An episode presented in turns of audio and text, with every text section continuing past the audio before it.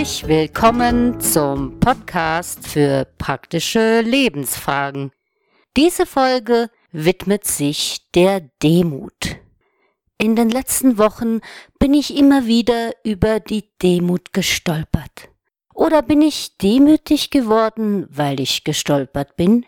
In Gedichten von Angelika Overath klang die Demut an, Michael Pfaff, der Chefarzt der Fachklinik für Burnout in Su, sprach im Interview von der Demut, die eine innere Haltung beschreibt, durch die sich der Einzelne seiner eigenen Grenzen bewusst wird, sie akzeptiert und damit Raum lässt für das Größere, was ihn umgibt und hält.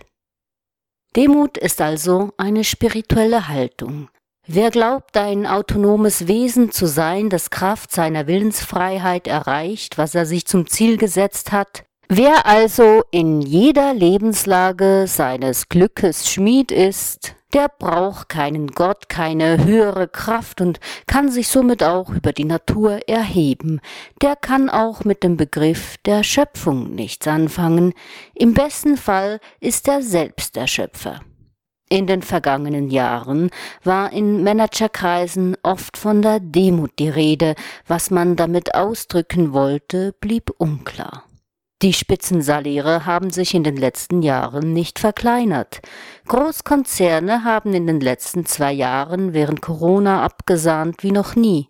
Vielleicht gestanden die Banker durch das christlich geprägte Vokabular ein, dass ihr Geschäft zwar auf Zahlen beruht, aber deswegen noch lange nicht wissenschaftlich ist.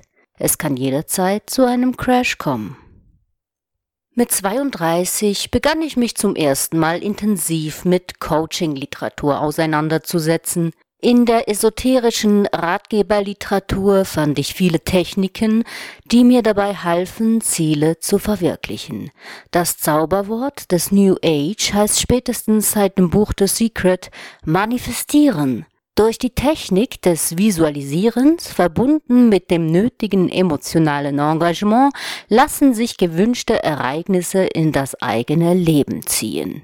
Die Kraft der Gedanken plus Emotionen schaltet Realität. Im Kern ist dieser Technik nichts entgegenzusetzen, da sie nur gezielt nutzt, was uns Kraft der menschlichen Natur eigen ist. Wir ziehen das an, was wir aussenden. Seit jeher haben sich Menschen diese Magie zunutze gemacht. Auch die Quantenphysik lieferte den Beweis, dass Materie auf Bewusstsein reagiert. Durch die Aktivierung meiner eigenen Vorstellungs- und Willenskraft kam ich plötzlich in sieben Meilenstiefeln voran. Ich hörte auf zu rauchen, trank zwei Jahre lang keinen Alkohol mehr, heute bekomme ich schon nach einem Bier Kopfschmerzen, ich realisierte literarische Projekte, reiste und zog schließlich ins Engadin. Aber irgendwann schien es nicht mehr voranzugehen. Ich drehte mich im Kreis, fragte mich, was ich falsch machte, warum ich immer wieder mit denselben Themen zu tun hatte. Dabei bemühte ich mich doch so sehr, den Knoten zu lösen. Irgendwann sagte ich mir, was, wenn du jetzt einfach die Führung abgibst? Lass das Leben entscheiden. Und es entschied. Nicht immer zu meinen Gunsten, aber mittlerweile könnte es nicht besser sein. New Age kann also zu einer gewaltigen Ego-Falle werden, indem wir quasi Gott, den Schöpfer, die höhere Macht zu unserem Diener machen. Demut hingegen kommt vom althochdeutschen Diomurti, dienstwillig, also eigentlich Gesinnung eines Dienenden. Es setzt sich zusammen aus Dionon, dienen, und Murt, Mut. Willst du 50.000 Franken? Das Universum schenkt sie dir. Wünschst du dir einen tollen Partner? Das Universum hält ihn für dich bereit. Das mag ja sein, vielleicht ist Gott tatsächlich so generös, aber wie leicht wird dieses Manifestieren zur Sucht, die unseren Lebensfluss blockiert? Wie leicht lassen wir uns dazu verführen, ständig die innere Leere mit Plänen und Wünschen zu füllen, um bloß nicht uns selbst zu begegnen? Und wie schnell verlieren wir uns selbst aus den Augen, indem wir uns selbst ständig im Auge behalten? Erst in der Selbstvergessenheit begegnen wir uns selbst. Ein plötzlicher Gewinn birgt auch die Gefahr, dass er sich nicht ins Leben integrieren lässt, da wir dieses Mehr an Energie nicht halten können. Gewinnen wir plötzlich eine Million, sollten wir die sinnvoll investieren, um langfristig glücklich zu sein. Sind wir aber tief davon überzeugt, dass wir im Grunde genommen arme Kirchenmäuse sind, werden wir die Summe vermutlich in kurzer Zeit verpassen, um bloß nicht das innere Selbstbild der armen Kirchenmaus aufgeben zu müssen, denn dann müssten wir grundsätzlich etwas an unserem Verhalten ändern. Womit ich nicht ausdrücken will, dass Armut selbstverschuldet ist. Ich spreche viel eher von der inneren Armut, die uns dazu verleitet, überhaupt erst von einer Million zu träumen. Ähnlich verhält es sich mit beruflichen Erfolgen. Wir neigen dazu, uns gerade dann zu manipulieren, wenn es am besten läuft. Wir sagen Projekte ab, da wir uns für unter- oder überqualifiziert halten, oder wir überfrachten uns selbst mit Arbeit, so dass wir in einem Burnout landen. Die frisch Verliebten, die ihrem Glück nicht trauen, machen sich gegenseitig Eifersuchtsszenen, bis sie sich schließlich trennen und die Eifersucht zur selbsterfüllenden Prophezeiung wird.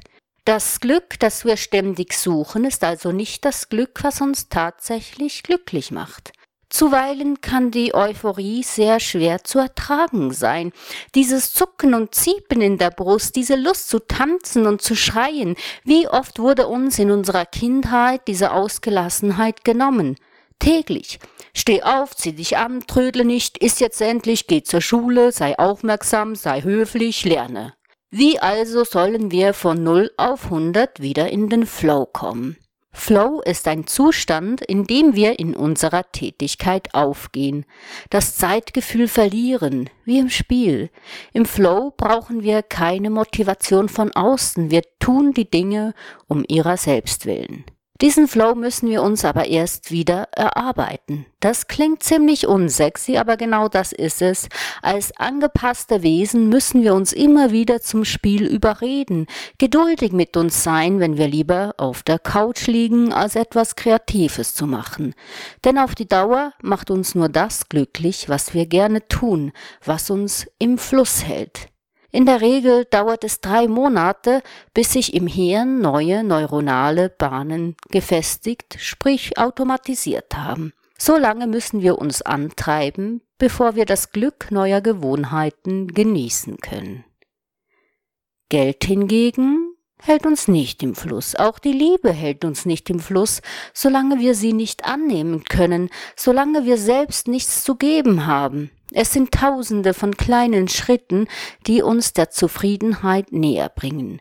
Überspringen wir einen Schritt, müssen wir an anderer Stelle beweisen, dass wir auch diesen Schritt beherrschen. Dieses gemächliche Voranschreiten beschreibt für mich eine demütige Haltung, wobei die Vorstellung des Voranschreitens auch irreführend ist.